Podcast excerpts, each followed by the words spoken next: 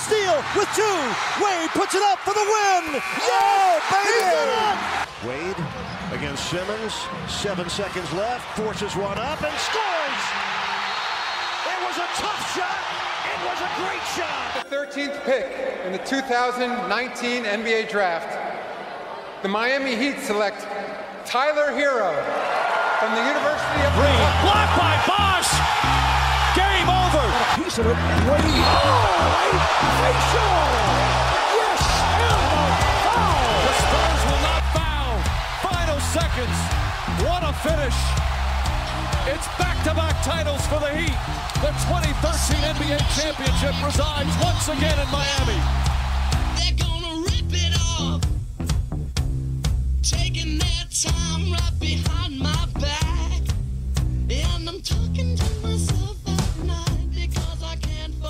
Salve, salve nação!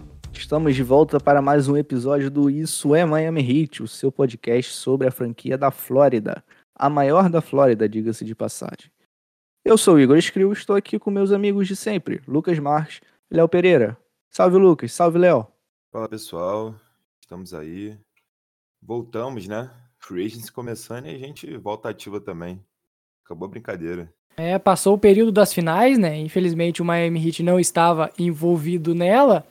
Então a gente volta depois de cerca de dois meses, se não me falha a memória, e já volta dizendo confie nos idosos. Pat Riley novamente dando aulas nessa free agency.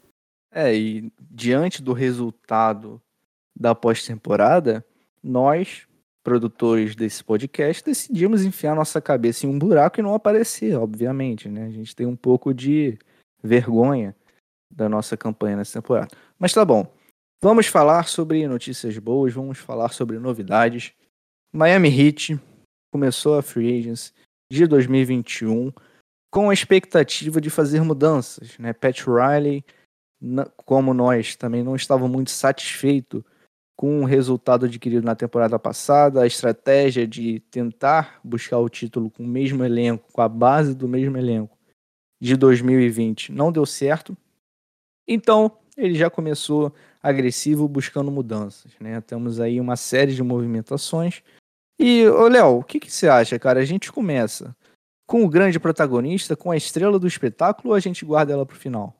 Dá pra ir em ordem cronológica, eu diria, Igor, porque uma, uma troca vai, uma contratação vai complementando a outra, eu diria. Então vamos em ordem cronológica para o torcedor também não ficar completamente confuso nesse podcast que já é, já não ajuda a, a deixar o espectador muito entendido das situações.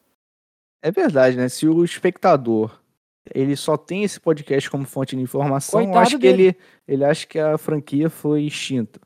Mas tá bom então, vamos por ordem cronológica. Começo da free agency, primeiros minutos, fortes rumores de que Kyle Lowry desembarcaria na Flórida. E não deu outra. Uma signing trade com o Toronto Raptors. Ah, o, o negócio ainda não tá exatamente fechado, Lucas, né? Mas parece que o Heat vai enviar o Prestes Atua e o Goran Dragic e talvez uma pique de segunda rodada para o Toronto. Mas traz um Kyle Lowry, que é um cara experiente, um cara campeão da NBA, que tem uma ótima relação com Jimmy Butler. Foram campeões olímpicos no Rio 2016. Imagino que você tenha assistido algum jogo. E é isso. Era, era o grande nome, né, Lucas? Não tinha muito o que, o que fazer de diferente. Era o, o peixe grande no mercado. É, esse negócio do Laurie, a gente fica bem feliz por um lado e triste por outro, né? Porque a gente se despede do Dragic, que é um dos principais ídolos recentes da franquia. Eu, particularmente, gosto muito dele. Não gostaria que isso acontecesse. Mas depois do que aconteceu, né? é, na última temporada, ao longo da regular e até nos playoffs, o time tava gritando por mudanças, né? Não tem muito o que fazer. E você falando aí de Rio 2016, eu fui. Felizmente tive a oportunidade de ver o Jimmy Butler também estava aqui, tinha uma galera boa. Eu vi Estados Unidos e Venezuela na época. Estados Unidos passou o carro em cima da Venezuela, mas valeu pelo espetáculo. E, esse- e essa movimentação não é boa só pro Hit, né? Eu acho também que é uma resposta pro Jimmy, né? Que teve a melhor temporada da carreira dele. E agora ele recebe um amigo que chega para agregar no time, mas eu acho também que, que isso deixa ele um pouquinho feliz. É, o Dragic, ele. Eu sou muito fã do Dragic, é um dos meus jogadores preferidos na atual NBA. mas ele já não entregava aquilo que ele entregou nos seus melhores momentos, principalmente na temporada onde ele foi All-Star no Miami Heat. Era um jogador que vivia convivendo com lesões, vivia tendo dificuldade para se manter em quadra e quando se mantinha em quadra não era um fator tão impactante mais. Então, apesar dessa essa perda mais de eh, do, por gostar dele, mais pela pessoa mais Sentimental. sentimental, do Dragic, ele em quadra já não era mais o mesmo Goran Dragic. E, e o outro uh, asset enviado foi o Atil, tem a escolha também aí que, que foi envolvido. O Achua, ele não, não cumpriu nada do que se esperava e eu dou graças a Deus que ele foi embora, porque para mim era de longe. Não, esse, esse eu sempre critiquei e é o jogador que mais me irritava em todo o elenco do Miami Heat. O Kyle Lowry, ele agrega algo que é muito importante que faltava. Armação primária nesse Miami Heat.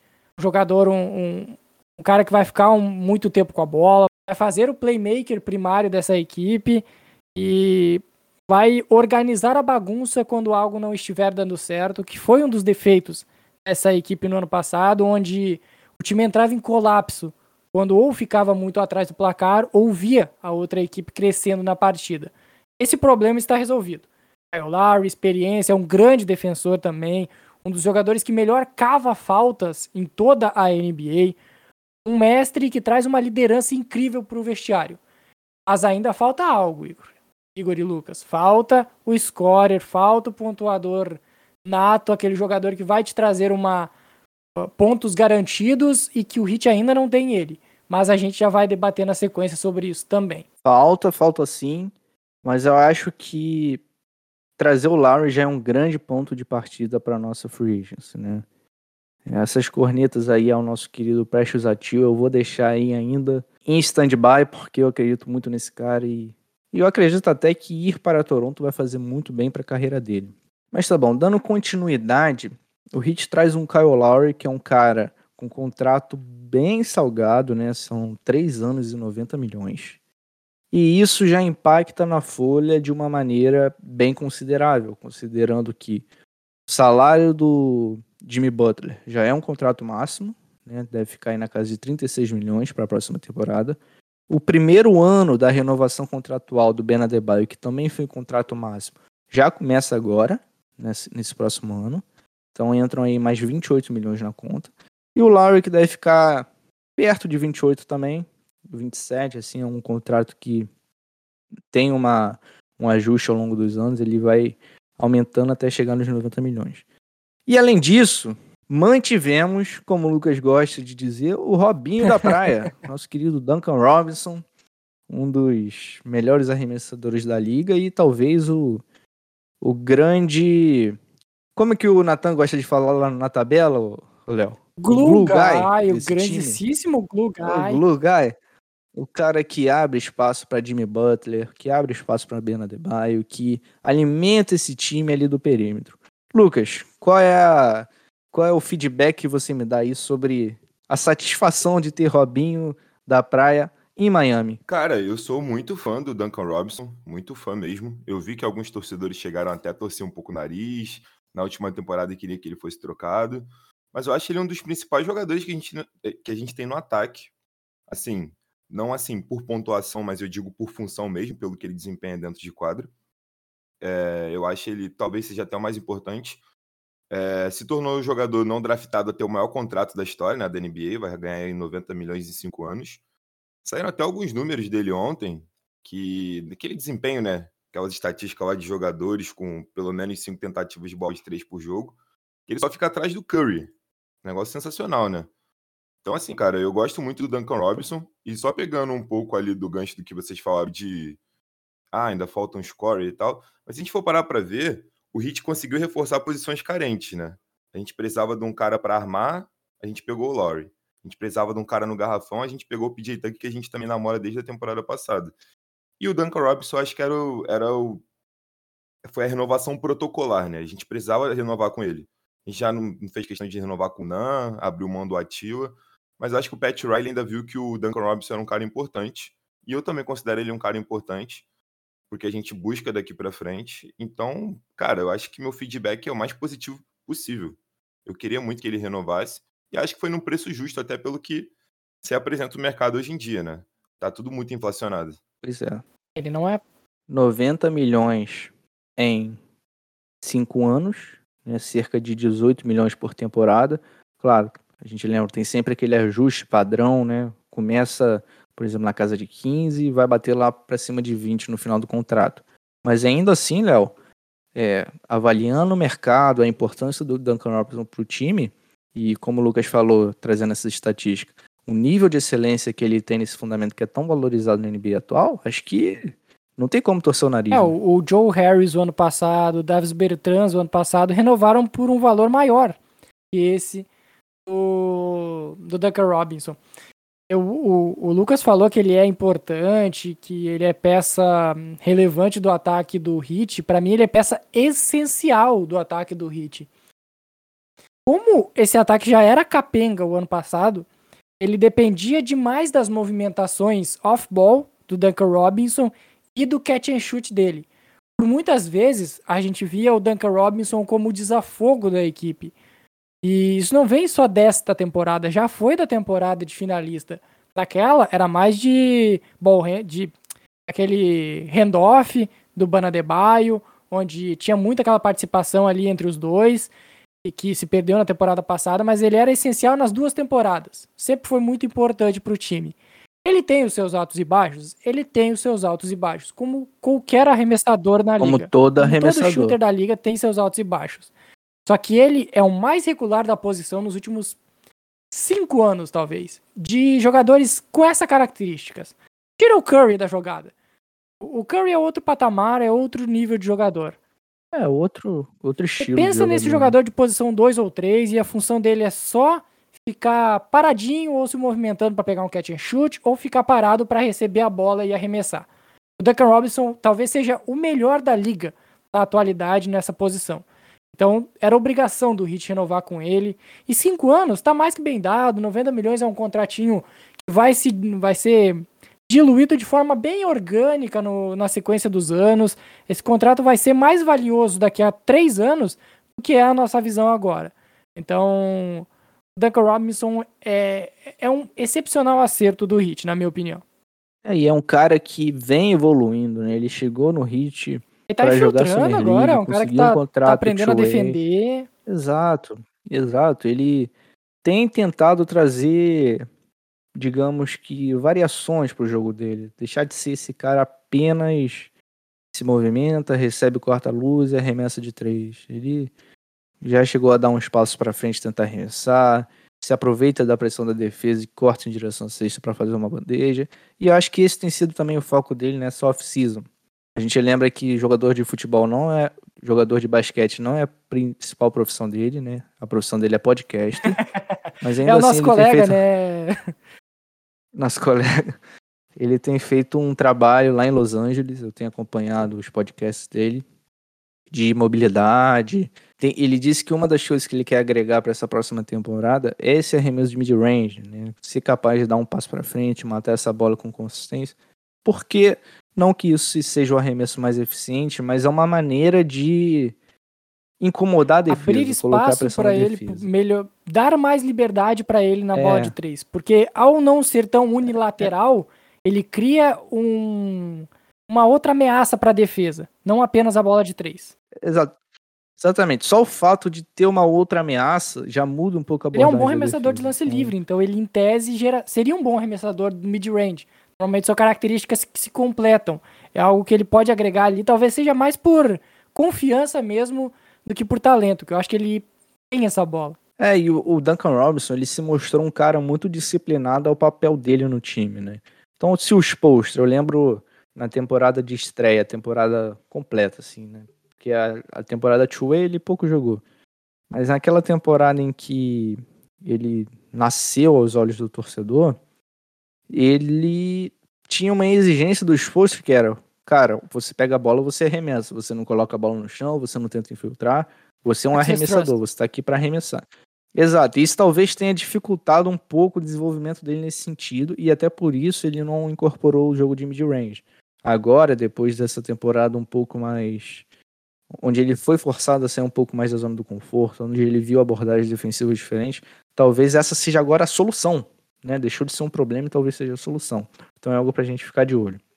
O Lucas falou do PJ Tucker, né? O Heat acabou investindo e perdendo boas peças, por exemplo, o Goran Dragic, o Prestes Atua, como a gente falou, para trazer o Lowry. E ficou uma preocupação, porque com esse salário do Lowry, não seria tão simples você renovar com o Trevor Ariza, e talvez não fosse de interesse do Heat, com o André Godala, que, que teve o, o contrato que seria de 15 milhões negado pela franquia, então o Heat não quis ficar com esse contrato dele, fez dele um free agent, e a gente se perguntava quem que vai ocupar aquela posição 4, né? Vem troca aí? Ou há realmente uma opção no mercado? Quem que vai ser? E o Hit, assim, acho que surpreendeu todo mundo. A minha impressão nas redes sociais foi que essa contratação foi até mais comemorada do que É, o próprio Lowry. E o Hit e o Hit no meio da madrugada. O Hit não, na verdade, os insiders no meio da madrugada anunciam PJ Tucker, atual campeão da NBA. Aliás, o PJ Tucker deve estar embriagado até agora, bebeu naquela naquela parada. Anunciou o PJ Tucker, é, veterano aí, atual campeão, como eu falei, com o Milwaukee Bucks, ex-Houston Rockets, para atuar nessa posição. Opinião de vocês, o que vocês esperam do PJ Tucker no time? Gostaram de uma maneira geral do movimento? Tem alguma preocupação? Vocês acham que é um upgrade em relação ao Trevor pergunta mais besta. Ah, Pergunta bem boba essa daí. É, assim, o, o- o lance do PJ Tucker o que surpreendeu muito é que assim, o Lowry, o Lowry foi, mais, foi até mais óbvio do que o Jimmy Butler na última free agency, né? Porque na última free agency, um dia antes se falava muito do, do Jimmy Butler em Miami, mas a gente estava muito naquela Penúltima. expectativa, muito na expectativa de receber uma estrela, ninguém levou muita fé de início. Mas o Lowry, antes de, de dar sete horas, todo mundo sabia que ele ia para Miami. O PJ Tucker, não, em nenhum momento, eu pelo menos não vi ninguém falar que ele iria para Miami. E assim, para nossa sorte, parece também que o Milwaukee Bucks não chegou a procurar o PJ Tucker para uma renovação. Então, acho que para nossa felicidade, isso facilitou também o nosso lado. Por que será que o Milwaukee Bucks não procurou o PJ Tucker para uma renovação? Olha, uma boa pergunta. Uma boa pergunta. Talvez ele não Pergunta tenha lá jogado. pro Coach Bud, alguma coisa lá, porque eu não, não sei. É, mesmo. talvez, talvez ele não tenha jogado tanto que ele jogou no Houston Rockets. Pode ser. Mas eu acho que ele foi peça fundamental pro título também. Ele, ele acabou encaixando ali, né? Foi uma das peças fundamentais. Sem E dúvida. assim, em relação ao Ariza, eu acho que a gente ganha com a chegada do PJ Tucker. Eu gosto mais do PJ Tucker, porque ele, tá, ele tem trazido mais a bola de três. Ele é um cara que é mais físico, né? Eu acho que tava faltando um cara mais físico pro Hit ali no garrafão com o Ben. O Ariza não era esse cara. Ele levava muita desvantagem para marcar, por exemplo, um Antetokounmpo da vida. Ele- eu acho o Ariza menos físico do que o Jay Crowder. O cara que ele veio para substituir. Sem dúvida, sem A dúvida. impressão, Lucas, a gente até chegou a discutir isso, né? O Ariza é um cara que é da posição 3, mas talvez ele estivesse mais confortável marcando jogadores menores, né? Posição de 3, 2, 1. Ele fez um grande trabalho no Damian Lillard, eu me lembro no jogo contra o Blazers. Mas ele não tem essa versatilidade de marcar de 1 até 5, por exemplo, como o Não, não mesmo. E assim, a gente. Há quantos anos a gente tá esperando o Hit pegar um PF? Assim, não é o cara que eu tô falando que seja o mais top possível. Até porque o cara mais top que tinha possível era o John Collins de proposição, mas a gente sabia que a gente não ia conseguir pegar ele. É, eu acho que o PJ Tucker é o cara que a gente estava precisando. Foi o que eu falei. O Kyle Lowry chega para suprir a necessidade da armação, e o PJ Tucker chega para suprir a necessidade do cara na posição 4. Até hoje ninguém falou assim: ah, o Ben vai ser o cara da posição 4 e a gente vai buscar alguém para posição 5. Infelizmente, né? É, então foram lá e buscaram o cara para posição 4 e falaram assim: ah, vamos manter o Ben aqui na posição 5, o que eu acho que ainda não é o ideal, mas já é melhor do que a gente teve na última temporada. Então eu acho que a gente tem um upgrade em relação à temporada 2021 nesse lance, nessa parte também do, do garrafão. Não é o ideal ainda, na minha opinião, mas já é um upgrade. O Milwaukee Bucks, que vocês estavam em dúvidas, ele assinou com apenas três jogadores. E nenhum que substitua o PJ Tucker. Assinou não, né? Renovou com o Bob Portis, o malucão do Bob Portis, com dois o anos Hit e nove tentou milhões. também, né? Mas Isso, ele acabou O Hit recusando. tentou. Ele, o Hit ofereceu mais pra ele do que o, do que o Bucks, mas aí ele tá em casa, criou uma relação com a torcida. É, Virou Semi ídolo, Ojeley, né? grande Semi Ojeley, ah, Celtics. É, talvez Celtics seja esse, Legend, Assinou por um ano. talvez seja Hood? esse o cara que Então, talvez seja o Samuel Jalei o cara que talvez Ah, mas que tristeza, faça um hein? pouco desse papel. é, é uma aposta, vamos colocar assim agora. A fisicalidade ele tem. Só nunca funcionou assim, né? Nunca teve uma sequência, o arremesso também. Eu acho que eu comemorei muito essa, essa contratação porque ele é uma lacuna que estava aberta há muito tempo no Miami Heat e ele é um jogador daqueles que dá o sangue pela franquia. Ah, o Heat, ah, muitos torcedores rivais brincam com Heat Culture e por aí vai, mas se tem um, um jogador que representa a Heat Culture, esse negócio de se doar ao máximo em quadra, o PJ Tucker é assim. O PJ Tucker é esse nome. PJ Tucker vai marcar o melhor jogador adversário, seja de posição 1 ou seja de posição 5. Va- Ele, ele é um defensor de elite na NBA, muito aguerrido, muito esforçado. Mata aquela bolinha do, do corner ali, do, dos dois corners. Ele tem essa, essa bola como, como marca própria. E é uma bola que pode ser importante para o Heat. É um desafogo que é válido, apesar dele ter o volume muito baixo nos últimos jogos. Ele é nos últimos, nas últimas temporadas, principalmente. Ele não é um jogador que vai aparecer nas estatísticas. Mas normalmente grandes equipes ou equipes vencedoras têm um atleta como o PJ Tucker nelas. E por isso que me empolga. O Tucker é muito superior ao Trevor Ariza na defesa e não deixa a desejar no Ariza no ataque. E a comparação com o Jay Crowder aí já é mais equilibrada. Mas eu acho o, o Tucker mais sólido do que o Jay Crowder era. Eu acho que pensando né, em, em nível ofensivo, de ajuste, espaçamento de quadra, a gente precisa deixar bem claro o seguinte: o PJ Tucker ele não é mais aquele espaçador de quadra que já foi um dia. Tem um cara que teve um volume de arremesso menor que dois na última temporada. O aproveitamento ainda é bom, mas cara, um cara que arremessa duas bolas de três por jogo não pode ser considerado um Ele especialista. teve jogos nas finais onde ele não arremessou nenhuma bola. Nenhuma bola. Então o papel dele era basicamente pegar rebote, muito bom ofensivamente, inclusive, nesse Nunca- sentido. Um cara é nem muito problema agressivo. nosso isso, né? Pegar rebote. A gente nem Não, precisa imagina, disso. Nem nunca, problema. que isso, nunca nem vi isso. Nem problema. Então, pegar rebotes e defender. Então a gente vai precisar. E aí, acho que é importante a adição do Kyle Lowry também, porque não tá ideal o espaçamento. Acho que a gente pode dizer isso. Não tá ideal, não tá perfeito. A gente olha pra montagem de elenco Só o Duncan pensa, Robinson, "Caramba, né? Cara, Se for que- pensar. É, especialista de arremesso de três, um cara que se alimenta dali, é só o Não, Duncan não- Robinson. Tyler é Hill um foi jogador que consistente na consegue temporada arremessar passada, nos três. ah, nas três áreas, do, nos três Níveis. níveis do jogo. Ah, é. Assim, sólido, sólido, especial não tem. Então, acho que vai ser importante a gente colocar isso na. Deixar claro, colocar isso na mesa para debate, porque a gente viu, por exemplo, o Mo Harkless não ajudando muito. Não Primeiro ajudando porque ele nada, com parece que- fisicamente ele fisicamente ele nunca chegou lá, mas também ele não tinha aquela capacidade que o Jay Crowder apresentava de um passe extra, esse playmaking, esse arremesso de três, né? Então, isso também dificultou muito o ataque do Heat nesses minutos. O Casey Okpala a mesma coisa, não tem produção ofensiva nenhuma. O ataque do Heat não existe com esse tipo de jogador em quadra. Então, o Lowry vai desafogar muito isso, mas a gente precisa estar atento para ver como vai funcionar esse ataque de meia quadra com o PJ Tucker, que como vocês falaram, é um cara que mata a bola ali no corner, mas que ao mesmo tempo não é um arremessador de volume.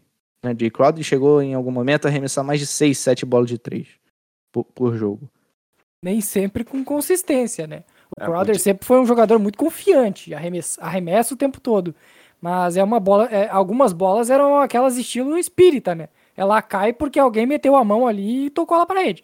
Porque normalmente não era o, a melhor seleção de arremesso da história. Eu acho, eu acho que o, o, o Jay Crowder, arremessando, ele viveu o melhor momento da carreira dele aqui. Sim, Concordo. quando ele chegou. Talvez o melhor ou É, o pior. não, é que ele chegou Concordo muito bem também. e de repente desandou tudo, né? Ele chegou bem zaço, matando bola, tendo um, apro- um aproveitamento. Foi, foi impressionante. Principalmente ali na- nas primeiras séries dos playoffs, né? Eu acho que o gás foi acabando aos poucos, foi tipo Coca-Cola de 3 litros. Começa com aquele gás, é, é, matando muita bola é, na, na série contra o, contra o Pacers, aí depois contra o Bucks já cai um Contra o Bucks pouquinho, e quando chega bem. no Celtics ele já morreu. Mas assim, fo- foi o suficiente. Acabou. Foi tipo nesse ano também. No, na série contra o Lakers, ele teve uma sequência de 20 arremessos errados. É, foi lindo. Ele teve um aproveitamento de 2. A primeira série teve, eu acho, que 2%, o negócio assim, foi bem pouquinho. Foi muito baixo o aproveitamento dele na primeira série. É, mas foi o suficiente, foi o suficiente pra pra ele deixar um monte de viúva por aqui. Teve gente falando, caramba, o ah, Heat- mas ele. É, É. é que o, o- Acho que não é nem por ele ter jogado muito bem, mas sim pelo que veio. É, É, pode ser substituir. também. Cara, Pode eu vi gente também. falando assim, ah, o Heat tomou 4 a 0 Pô, é porque a gente não tinha mais o Jay Crowder. Ah, o Heat Ah, é perdia um jogo na também. regular. Pô, a gente perdeu porque se o Jay Crowder tivesse, a gente não perdia. Eu falei, pô, a gente tá falando do Jay Crowder, a gente tá falando do Tim Duncan. Porque, pô, não é possível, né? Nem parece que o Dragic, por exemplo, tinha 19 pontos de média naqueles playoffs. Sim, exatamente. Ali tudo deu certo, né? Essa é a verdade. Todo mundo jogou bem. Todo mundo jogou bem. Então, assim, o Jay Crowder calhou de jogar bem também. Mas aí a gente deu azar depois. Não acho que tenha sido o caso. Eu hoje vejo o PJ Tucker, no contexto geral da carreira, se a gente tivesse que botar lado a lado, quem vocês escolheriam? O PJ Tucker ou o Jay Crowder? Por Se- carreira, o Tucker. Então, é, por, é Por melhor momento, eu acho que eu escolheria o Crowder. é porque a lembrança fica muito do que ele fez pelo Heat, principalmente na bolha, né? Então, assim, ele já não mostrou mesmo basquete depois com o Phoenix Suns. E eu gosto muito Ah, do mas ele Crowder. foi muito importante, né? Ele foi Não. muito importante no Suns também. É, eu acho, eu acho que é difícil comparar também, que são jogadores Não, são, diferentes. são jogadores diferentes, É. mas eu acho que se você tem a opção de contratar só um cara pra jogar na mesma E posição, pelo salário, pelo contrato, o PJ É. Tucker é muito, um custo-benefício muito melhor. é, o, o, o PJ Tucker ele hoje é mais barato do que o Crowder, né? O Crowder fechou lá, O acho que, Crowder assinou por 3 anos e 35 milhões, se não me falha a memória. acho que foi, é, foi 33 a 35, alguma coisa assim, mas não deixa de ser mais caro, né? Tá, e aí, continuando aqui nossa viagem, agora eu vou roubar um pouquinho, vou sair um pouco da linha do tempo, já que a gente tá falando de PJ Tucker. O Heat também foi buscar lá no Los Angeles Lakers o Markieff Morris, é um dos irmãos Morris, esse, pra quem ainda É, se confunde, Mas é o menos Se talentoso. você, não, se você se confunde ainda quem é Markieff e quem é Marcos Morris, o Morris é aquele, o melhorzinho, é o que joga É o que tentou assassinar o. Pô, é o que tentou tentou- assassinar o. Só o Luka Luka Doncic não, né? Ele já tentou é assassinar bastante gente dentro de quadra. Mas pra diferenciar o cara que joga em- o carinha que joga no Clippers e o Marquinhos é o campeão, né? Foi campeão em cima da gente, inclusive. É, só você lembrar quem deitou na gente É. nas finais. É o Markieff Morris. Markieff Morris, que é um cara aí que também traz esse perfil parecido até com o PJ Tucker, esse cara durão, enérgico, esse cara que adora uma falta técnica, O cara que da porrada vibra. também, né? Parece também, gente comemorando, falou, pô, chegou mais É. um pra brigar aí. Falei, pô, é. é o tipo O James Hit na Johnson. briga ele vence. Tá valendo boxe, eu não sei se tem alguma categoria olímpica que não seja basquete, o Hit é forte e É o candidato a famoso vencer. se não ganhar na bola, Eu né? É, o Hit se colocou numa posição. Eu comentava com o Léo em off, Lucas. A impressão que dá é que uma das prioridades do Pat Riley foi justamente trazer essa identidade de um time brigador, um time raçudo, que parece que faltou um pouco na temporada passada. Faltou Né? totalmente, né? Totalmente. O Hit que em muitos momentos é, compensou a falta de técnica com, com muita raça. Eu acho que faltou um pouquinho isso na última temporada também. É que assim, né? é, se a gente for ficar falando disso, a gente vai, a gente vai ficar aqui horas e horas falando. Porque fisicamente o Hit ficou um pouco abaixo do que ficou nos, nos anos anteriores. Sim, muito por, conta, muito por conta de falta de tempo de preparação. é, os caras sofreram muito com contusões. Mas calhou também do Pat Riley virar a chavinha e falar, cara, a gente, tem que, a gente tem que mudar isso aqui, a gente tem que mudar o cenário. E eu acho que com essas movimentações que ele fez até agora, ele já mostrou isso. Já disse que não se contentou com o que aconteceu no passado. Então eu acho que eu tô gostando muito do, que- do, do, do time que tem sido construído. Assim, se a gente for pegar no, no papel, o quinteto inicial que a gente tem é Kyle Lowry, Duncan Robinson, Jimmy Butler, PJ Tucker e Ben. Vocês não acham que é infinitamente melhor do que o quinteto da temporada passada? Sem dúvida. Mais Sem dúvidas, né? experiente. Até porque o quinteto da temporada passada não existia, né? A gente não, Não, mas conseguia em dizer momentos a gente tinha era lá o o quinteto. Mo Harkless começando no quinteto titular, aí de repente o Avery Bradley chegava, aí tinha o Kelly Olynyk, e, e, e isso Não, tinha jogo. Dragic, Tinha jogo que o que Tyler jogo que o Paulo começava como titular, jogava cinco minutos e desaparecia de tão É, É, o que- começou com o Myers Leonard. Mas o- Markif Morris, ele foi importante, como a gente falou anteriormente, na corrida do Lakers para o campeonato em 2020. E teve, nessa temporada, o seu melhor aproveitamento nas bolas de três, que foi de 40 por, 39%. Não sei até que ponto poderemos confiar nele, mas é um bom reforço, né, pessoal? Acho É um que dá pra dizer ok. isso. É um cara ok. Lembra? É, eu, ok, exato. É, É o, o que, tem- é o que- é o que profundidade dá de pra fazer elenco. também né? com o que a gente tem no caixa agora, né? A gente não tá com. E Ainda precisa de um big, ainda precisa de um Exato, big. mas assim, uma situação em que o PJ Tucker comete três faltas, né, um jogo importante de playoffs, o Mark F. Morris pode entrar e dar conta do recado, segurar a onda, assim. É só, só de não colocar o Casey Okpala É. em quadra já né, tá Então valendo. isso aí também vai ser um ponto de debate. Um cara que também não, não aconteceu, né? Mas. Daí eu acho que dá pra gente É, falar. ao É. menos por enquanto, mas vamos ver. Ainda, né? Ainda. Esse tem mais potencial. O E- não vai Não, é- acontecer. Eu só não que a gente- o da A gente tá falando isso, O Atua é muito. O o Atua é daqueles jogadores Ô, que o não Léo- o. Léo pra que Cristo, velho. Pegou o tio. cara pra Cristo. Daqui a falo, pô, toda a merda que aconteceu na temporada passada bota na conta da Ativa, pô. Com certeza, o Atua com seus dois minutos de quadra, ele atrapalhava muito o time. E eu- a gente gosta sempre de falar sobre as lendas de Miami, as lendas do Heat.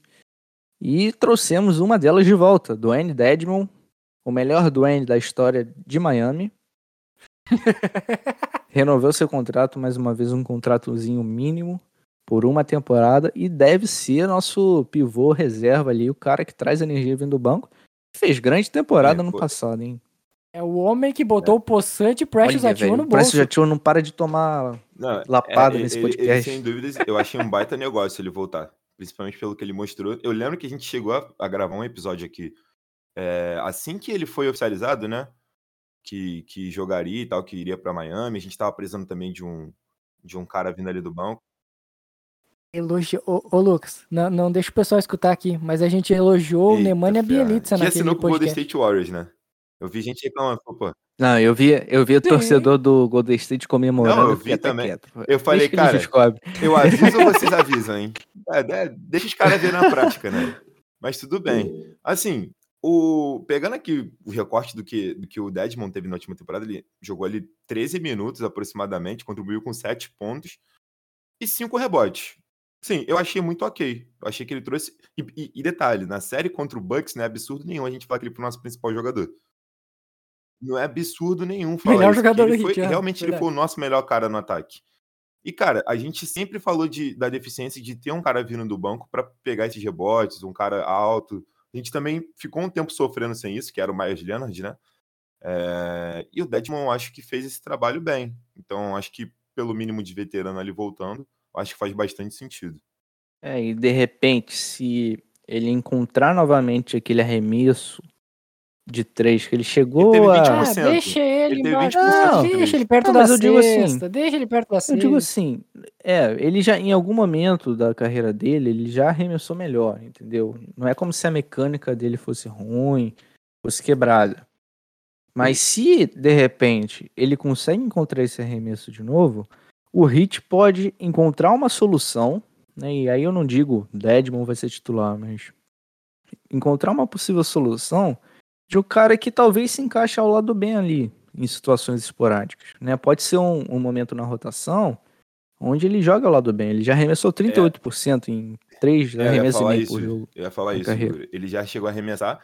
Assim, teve ali aproximadamente uns 200 e tantos arremessos na temporada e matou 83. Oi- 38% para um cara de garrafão, acho um número muito, muito acima da média até. Ah, então. Então, é- Não, é excelente. A questão é que ele, fora do garrafão, perde a principal característica dele, que é ser um belo é reboteiro. verdade. E o, o Banadebaio tá tendo dificuldades com rebotes ofensivos, aparentemente. É algo que ele vai ter que desenvolver para a próxima temporada, além da confiança no mid-range. Então, é, eu acho que traz mais problemas pro Hit ele sair de dentro do garrafão do que pontos positivos. Pode ser, Léo. Esse aí é um bom é, é um contraponto, bom sim. contraponto e eu acho que Porque- se também pegar essa parte do bem, eu acho que também não melhora, né? Eu acho que a característica, a tendência é o Ben, com o tempo, ele saindo um pouquinho ele da cesta, pelo que ele mostrou na última temporada. Não sei. É, Ele não arremessa, a questão se- do Bana de vocês Baia é essa, ele não arremessa. da- dos Estados Unidos nas Olimpíadas. Às vezes o Ben tá marcando lá em cima e quando e, e vem trazendo a bola depois pro ataque. Ele não fica tão pra- ele Eu não fica vejo tão às próximo da vezes. cesta assim. Eu não sei como. Quando em horário É, eu cheguei a assistir ontem um pedaço do jogo contra a Espanha enquanto o sono não me venceu e foi basicamente isso. É, É, e acho que Eu tenho um medo do Bana de Baio começar a ser uma peça ah, menos confiável como pontuador. Eu tenho um medo dele se tornar facilmente marcável. Mas vamos ver, essa é uma temporada de afirmação da pro Bana cesta, de eu acho que ele fica mais próximo disso acontecer. É, eu- a gente deve discutir isso mais pra frente em outros podcasts, mas é uma temporada em que o próprio Eric Spoelstra deve trazer novidades. né? É difícil a gente imaginar um hit com o mesmo sistema das últimas duas temporadas. Vai trazer, então assim, o Ben Adebayo, como vocês falaram, pode se afastar um pouco mais da sexta. A gente não tem o elenco ideal pra falar assim, Ben Adebayo, porra, meu amigo, você não precisa mais ser um pivô, você pode ser um ala agora. A gente não tem essas peças. Mas, né, acho que ainda há essa possibilidade de um ajuste fino pra conseguir potencializar mais o Ben. O Kyle Lowry deve ajudar muito o Ben, porque é um cara capaz de colocar a bola no lugar certo pro Ben de repente fazer um arremesso a meia distância, receber em movimento com quadra aberta para fazer a leitura, servir o PJ Tucker no corner ou atacar o aro.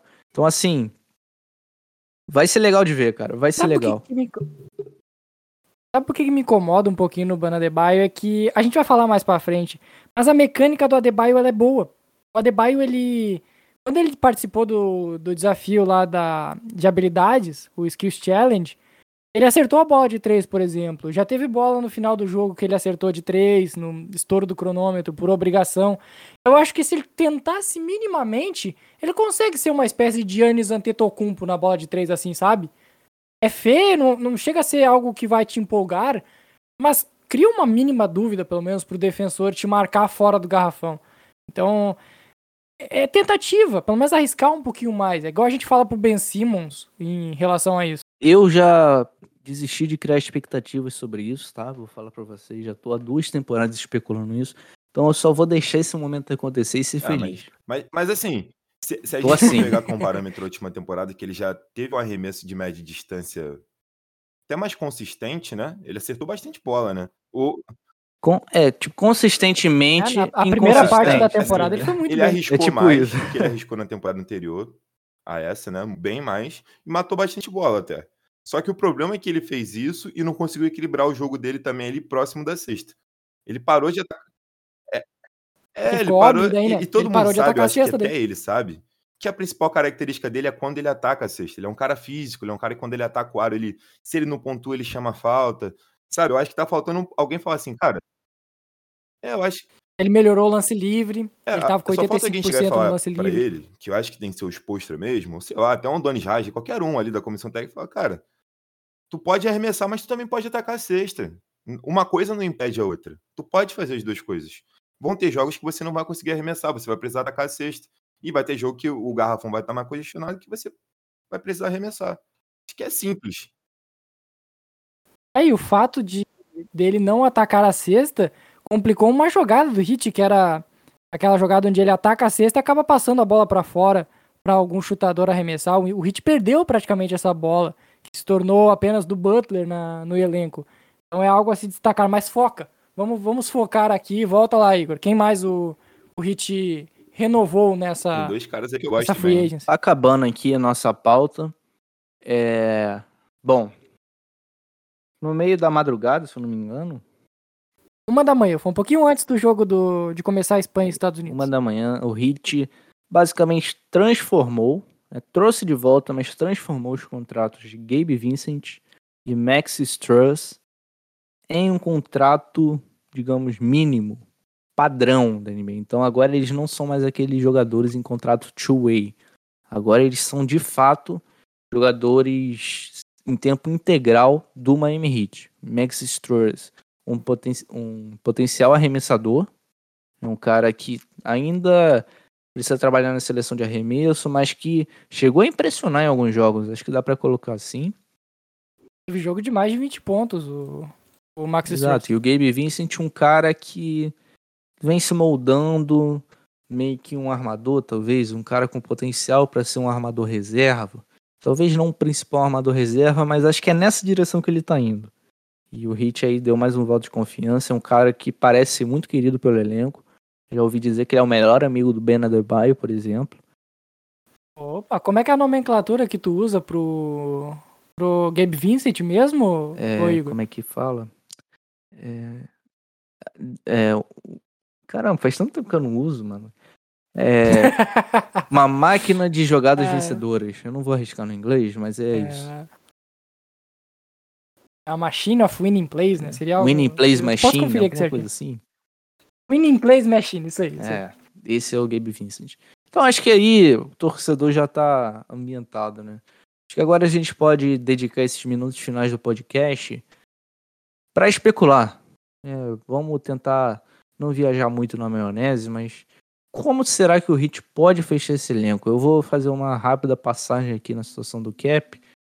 É, a situação não é muito boa, a gente ainda tem uma exceção chamada Baeno Exception, que é uma uma das exceções para os times que operam acima do, do cap e que é oferecida uma vez a cada dois anos. O Heat optou por não usar na temporada passada, então ele, ela tem- ele tem essa exceção no, no valor de 3,7 milhões. Pode ser utilizada para trazer um jogador. Ela, ela pode ser. Desculpa te interromper, Igor. Ela pode ser. Não ser usada nessa temporada e se manter Sim. para a próxima ou ela se Pode encerra? sim. E é uma possibilidade também. E aí também é olhar para jogadores de contrato mínimo. E tem a rapaziada que também tá jogando a Summer League agora, que podem fechar esse elenco. Ainda falta, acho que aí é um consenso, um score para vir do banco. Kendrick Nunn assinou com o Los Angeles Lakers, dois anos e 10 milhões de dólares.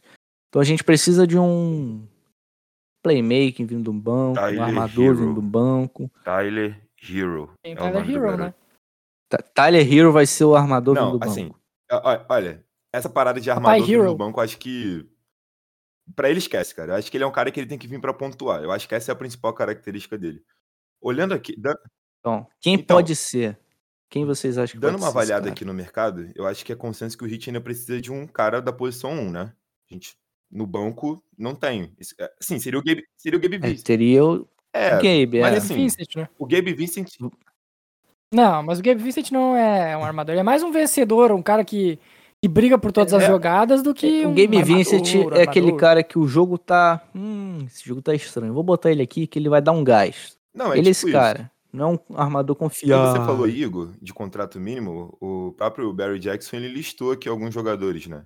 Que ainda estão disponíveis que se encaixariam muito ne- nessa parte do contrato mínimo. Tem o George Hill, Lo- o, o Low Williams, de repente, não sei. foi. O Avery Bradley, que Ah, nossa, eu amaria o, o Bigamo no hit. Eu acho É. um encaixe muito bom o no problema Williams. é que o cara é um pouco fã de de entretenimento. maneira exagerada de frango frito. gosta- né? Nossa, ele, É, ele, ele gostaria das ele gosta casas de entretenimento no- adulto, né? de Mas isso não seria um problema.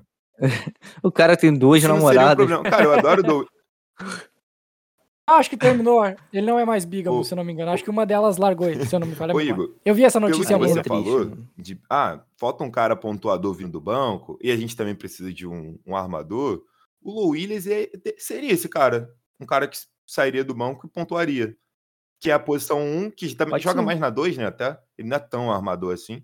Mas é um cara que eu gostaria muito de ter no time. Se desse pra pegar ele pelo mínimo, acho que é um cara interessante. Desses caras disponíveis, entre George Hill, Low Williams, George Hill não tá mais. Então, George, Wi- ah, George Hill já Low renovou Williams, com o Avery. Bradley. E É, o cara que eu gosto mais é o Red Jackson, né? Mas o Red Jackson acho que não seria pelo mínimo. tá em outro patamar de. Ih, esse aí É. vai pegar uns 30 milhões. Ou O- Avery Bradley? O Low Will. O Low Will fica aquela questão defensiva, né? Como que vai ser ele, Tyler Hero vindo do banco? Bota ele, o Nossa, Gabe é só Vincent, né? não no time, juntos né? e seja o que Deus quiser. Então, é, é- essa é a preocupação. Mas agora, eu não tenho a menor dúvida que, se você pensar em um cara para vir do banco, produzir, dar uma segurada na onda no ataque, é ele. Infelizmente, o mercado não é como se tivesse cheio de opções nesse momento. Então talvez ele seja uma opção. Outra opção que eu gosto é o Pauzinho? Danny Green. Mas. É, A Danny Green pra mim seria um belíssimo encaixe. Talvez com a Biennial Exception a gente consiga trazer ele aí. é 3, quando tem 7 pouco milhões. dinheiro, fica difícil até da gente é, escolher muito, né? A gente vai ver o que tem disponível ali. Ah, a gente tem tanto aqui, dá pra pegar um cara pelo mínimo. Você vai tentar pegar o cara pelo mínimo. Porque nome por nome, tem dois caras aí que seriam interessantes até. Se a gente tivesse dinheiro, que é o Schroeder. Pena que ele acha que vale mais do que realmente vale. É, ele vai pedir no mínimo Ele 15 deve ir milhões um anuais. Charlotte Hornets. É, da ele, ele, ele, ele negou a extensão É, que o Lakers um ofereceu Pistons. na última temporada de 70 e tantos milhões, né? Ele acha que, então ele acha que, sei lá, um cara para 100 milhões, não sei.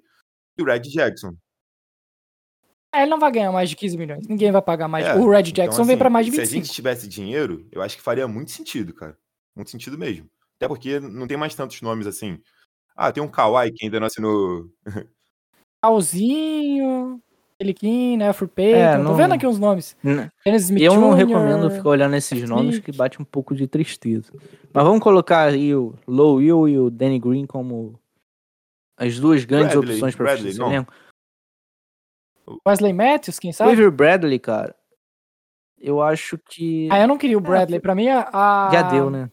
O ano passado ficou muito Foi traumatizante. meio chato a situação no o período passado, dele aqui. porque ele foi trazido a pedido do. Parece que o Jimmy Butler convenceu ele, aí assinou. E o Heat trocou ele na primeira oportunidade. Não que. Ah, pode ser o Oladipo pra fechar esse time. Pô. Como é que a gente É, é porque assim, o Oladipo? A gente Redick. até esquece do cara, porque o maluco virou coach, né, velho? Virou coach e ele tá fazendo medicina também. Então, de repente, ele, Não, ele, eu- ele esteja É outro que tem outra profissão, é, É, cantor, cantor- agora. ele é cantor, coach e tá fazendo faculdade de medicina. Então, eu acho que o basquete acabou ficando, não diria nem segundo plano. Ficou lá pra terceiro, quarto já. Vou dar uma ideia aqui, que é só, só por arriscar mesmo, que eu acho que não vale, não, ninguém quer ele nesse momento. É o Svi Mikhailuk. Tá encostado no OKC, é restrito, é um agente livre restrito, e é um cara jovem que tá sem espaço na liga. É a cara do Hit arriscar nele. Tem um potencial muito bom de arremessador, mas vem de duas temporadas bem abaixo da média. É, mas aí eu diria que é um pouco redundante aos Troyes. Se é pra apostar em arremessador, o Hit tá apostando nos Postando Troyes, bem entendeu? até, né? Ah, Porque o É, Heat teve é, um não, monte de faz cara sentido, two-way sentido. e, de repente, o, os Troyes que chegou ano passado já ele ganhou uma confiança que outros caras não ganharam, né? Então, pessoal, é isso. Mais um episódio do Isso é Miami Heat. É, nesse episódio a gente meio que foi um pouco protocolar, fez uma breve análise dos movimentos do Heat mesmo, já dando uma introduzida no que pode ser o time. Mas acho que à medida que as semanas forem passando, a gente deve ter uma ideia um pouco mais completa da montagem desse elenco. Devemos ter algumas novidades, como a gente especulou aqui agora e poderemos trazer outro episódio, tá? Então, eh, dessa vez o, o hiato não vai ser de dois meses. Acho que será de Será? três? dessa vez o hiato não, não será de dois meses. Acho que a gente vai ter um pouco mais de assunto para falar. E é isso. Até a próxima. Valeu. Valeu, pessoal.